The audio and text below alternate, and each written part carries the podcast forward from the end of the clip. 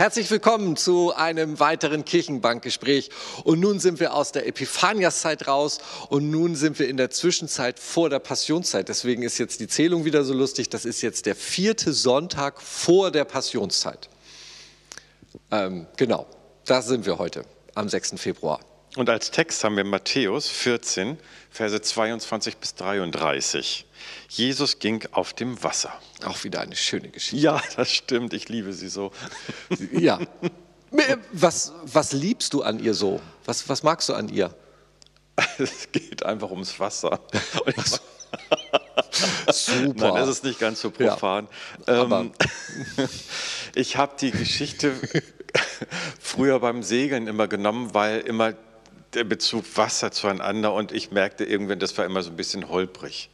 Ähm, ich habe gerade ein Déjà-vu. Haben wir darüber schon mal geredet? Ja, Jetzt kommt man durcheinander. Ist das, oder war das der Sturm, die Sturmstillung? Ja, das war die Sturmstillung, aber... Die hatten wir schon. Und da hattest du das nämlich auch gesagt, dass du das immer auf den Segelfreizeiten immer, immer hattest als gerne Geschichte. nehme ich was mit Wasser, weil es genau. ja irgendwie auch so verbindend dann ist. Und ja, aber hier... Ja, wer ist, ist hier eigentlich die Hauptperson, ne? Also, ja, wer ähm, ist es denn nun? Naja, also hier ist es ja gar nicht Jesus, der, der den Sturm stillt, sondern hier ist es ja eigentlich irgendwie ganz klar Petrus, der da so ins Wasser springt und ihm entgegenläuft, oder? Also ja. diese Jesus-Petrus-Geschichte ist es ja, ja. eigentlich. Ja. Und Oder sind wir die Hauptpersonen da drin, weil sich das an uns richtet? Wir, okay. Weil wir, warum wir? Komme ich gleich noch mal drauf. Ich habe nämlich, als ich über diesen Text sinnierte, äh, habe ich noch mal ein bisschen gelesen dazu. Und ich selber blieb hängen bei dem äh, Fürchtet euch nicht, fürchte dich nicht. Ja. So, habe es dann in verschiedenen Übersetzungen mal angeguckt, das steht überall gleich. Und dann fand ich irgendwo einen Hinweis, dass Fürchte dich nicht 124 Mal in der Bibel steht. Oh. Ja, okay. Das fand ich viel, weil es mir auch aufgefallen, so, okay. wo ich dachte, mein Gefühl war jetzt erstmal überhaupt gar nicht, dass ich mich fürchte, und ich dachte, äh, wieso steht denn das da drin? Mhm. So, und wenn irgendetwas, wenn ich auf irgendwas hingewiesen werde, ähm, da gibt es eine Übung, die kennt jeder. Denke nicht an den rosa Elefanten. So. Es gibt diese Übung, wenn du in einer Kennen Gruppe alle, sitzt, aber ich nicht. Nee, alle kennen es auch nicht. Es gibt eine Übung, wo man klar machen will, wenn man, wie man über Themen nachdenkt. Das Gehirn hört das Wort nicht. Nicht. Schaltet das weg. Und wenn jetzt jemand zu dir sagt, denke nicht an den rosa Elefanten, rennt irgendwann am Ende des Tages eine ganze Horde von rosa Elefanten vor deinem geistigen Auge vorbei. Also einfach mal ausprobieren, sagen sie, und man denkt nur noch über rosa Elefanten nach. Wenn ich jetzt 124 Mal in der Bibel mal höre, fürchte dich nicht, dann denke ich doch irgendwann mal, ich muss mich vielleicht besser mal fürchten vor irgendwas. Okay. Jetzt habe ich es, okay. So kam ich drauf. Etwas, ja. äh, etwas weit hergeholt, aber es waren meine Gedankengänge, wie ich mit dem Text durchlas das ist etwas, wo ich denke, das finde ich sehr. Ist denn doch aber eigentlich was Negatives, oder? Weil ja, jetzt das ist eine gute Frage. Uns, äh, ist es das wirklich oder ist es das nicht? Weil haben wir die Furcht einfach irgendwie immer in uns oder haben wir sie nicht in uns? Ist das wichtig, dass uns jemand zuspricht, du brauchst dich nicht zu fürchten, fürchte dich nicht? Brauche ich das als Mensch? In den Momenten, wo es mir gut geht, sage ich, brauche ich nicht, wie kommt ihr jetzt da drauf? Aber in Momenten, wo es mir nicht gut geht, ist es doch eigentlich andersrum gesehen doch auch wieder ganz schön, wenn jemand mir zuspricht, fürchte dich nicht. Aber deine These wäre jetzt ja, auch wenn es mir gerade gut geht und ich sage, fürchte dich nicht, ähm, höre ich das nicht nicht, sondern ich höre nur fürchte dich. Also, genau. ich, ähm, also dann ist ja die Furcht immer dabei. Genau. Und die, und die wird mir immer suggeriert, auch mhm. wenn ich höre, fürchte ja. dich nicht. Genau. Ist ja eigentlich dann was Schlechtes. Das heißt, Man Religion hat was mit, Ja, gut, aber dann wäre doch so, so Religion eben in diesem alten Bild, dass die immer auf die Furcht gehen mhm. und auf das Schlechte gehen. Mhm. Oh, ich weiß aber nicht. Das hättest du mal Jesus damals sagen müssen was er damals da auslöst mit den rosa Elefanten. Also der hat das ja bestimmt gut gemeint. nicht auf diese Idee gekommen. Aber psychologisch hast du ja natürlich recht. Also was würde man denn anderes sagen können ohne das Wort nicht? Es kommt auf die Situation drauf an. Ja, was würde sagen, also wenn wir jetzt sagen, das sagt Gott zu uns Menschen, durch Menschen, fürchte ich nicht, das werden ja irgendwelche Engel oder jetzt hier Jesus sein oder irgendwie so. Was, was könnten die denn psychologisch besser sagen, statt fürchte dich nicht?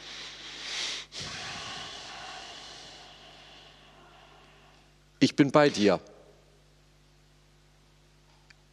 Und ich hatte den Gedanken, freue dich, freue dich, ich bin da bei dir. Das wäre auch eine schöne Kombination. Freue dich fände ich zu einfach, weil es gibt einfach Situationen im Leben, da, Da ist nichts zum Freuen. nicht. Dann ist das genau. andere stärker, Ja. was ich gesagt Ja. habe. Also, Ja. Deswegen meine ich, es kommt auf die Situation genau. drauf an. Mhm. Aber, nee, aber ich glaube, ich bin bei dir. Das geht. Funktioniert, wenn du dich freust, bin ich bei dir, dann freue ich mich mit dir. Mhm. Und wenn du traurig bist, bin ich auch bei dir. Du darfst traurig sein, ich bin bei dir. Du darfst freulich, also ja, Ja, darfst du, äh, bin ja, ich ja, ist, bin ich ähm, ja nicht, also gar nicht, das klingt schon wieder so, du da, also nee, einfach, ich gehe mit dir durch dick und dünn, in guten wie in schlechten Zeiten. Ja. Also so, das steht da ja, Ja. mit drin. Das wäre ja hier wiederum ganz witzig. Hier passt das ja perfekt, weil dieses fürchte dich nicht wäre dann ja wiederum, also Jesus ist ja da und zieht ihn raus. Also das ist ja genau das Präsentische.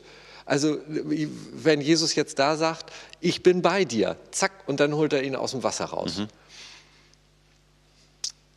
Finde ich, finde ich genial, finde ich perfekt.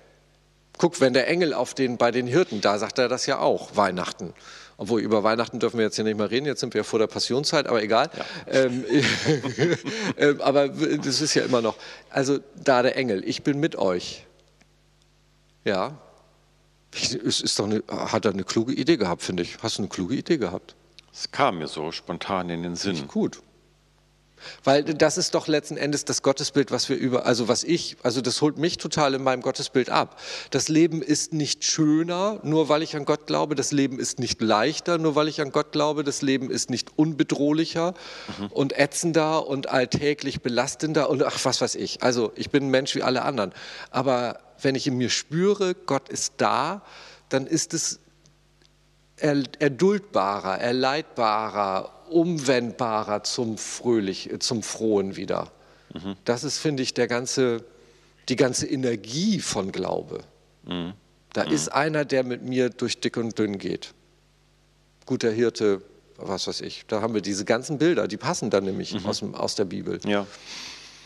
Und deswegen wird er ja auch Mensch, damit er so richtig mit uns mitgehen kann, damit wir ihm im Angesicht sehen, so wie das hier bei Petrus ist.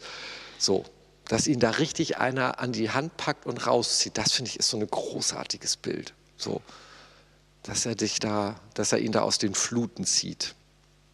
Ja, das ist, das finde ich ein total schönes Bild. Ich gehe einmal noch mal einen Schritt zurück. Ja. Ähm, dieser Punkt, äh, wie ich da drauf gekommen bin, ähm, du sagtest ja zwischendurch, äh, früher die Menschen. Hätte ich früher gelebt, wäre ich mit Sicherheit nicht auf diesen Gedankengang gekommen. Wir haben nur gerade gestern Abend, haben wir noch mal für uns so gesagt, wir hatten schön zu essen, der Kamin brannte, wir waren also voll gefuttert, lagen wir auf dem Sofa und guckten uns an und sagten, wie gut geht uns das doch hier eigentlich so. Ähm, äh, früher war das jetzt mal nicht gang und gäbe, dass man voll gefuttert in der Wärme rumlag. Ähm, da waren andere Gedanken vielleicht präsenter. Da habe ich mich vielleicht, hätte ich mich wahrscheinlich auch ein bisschen mehr gefürchtet und hätte das voll und ganz nachvollziehen können. Nur mit diesem Abstand, den ich da heute habe und mit Bildung, die einfach vorherrscht heutzutage, ist es nochmal ganz interessant, über Wortwahl nachzudenken. Und so kam ich nämlich auf diesen Gedanken. Naja, und das Krasse ist jetzt, wo du das gerade sagst, du hast gestern Abend ein richtig wohliges Gefühl gehabt. Ich war zur gleichen Zeit gerade in einem Sterbehaus. Okay. Und die saßen gar nicht wohlgenährt, sondern da, da, da ist der Lebenspartner nach 56 Jahren gestorben. Da war überhaupt nicht. Und da war halt Trauer, aber da schwingt immer auch diese Furcht mit, was wird jetzt wohl kommen? Also Ja. wie wird mein Leben sein? Morgen, übermorgen, über, übermorgen. Wie wird es sein ohne diesen Lebenspartner?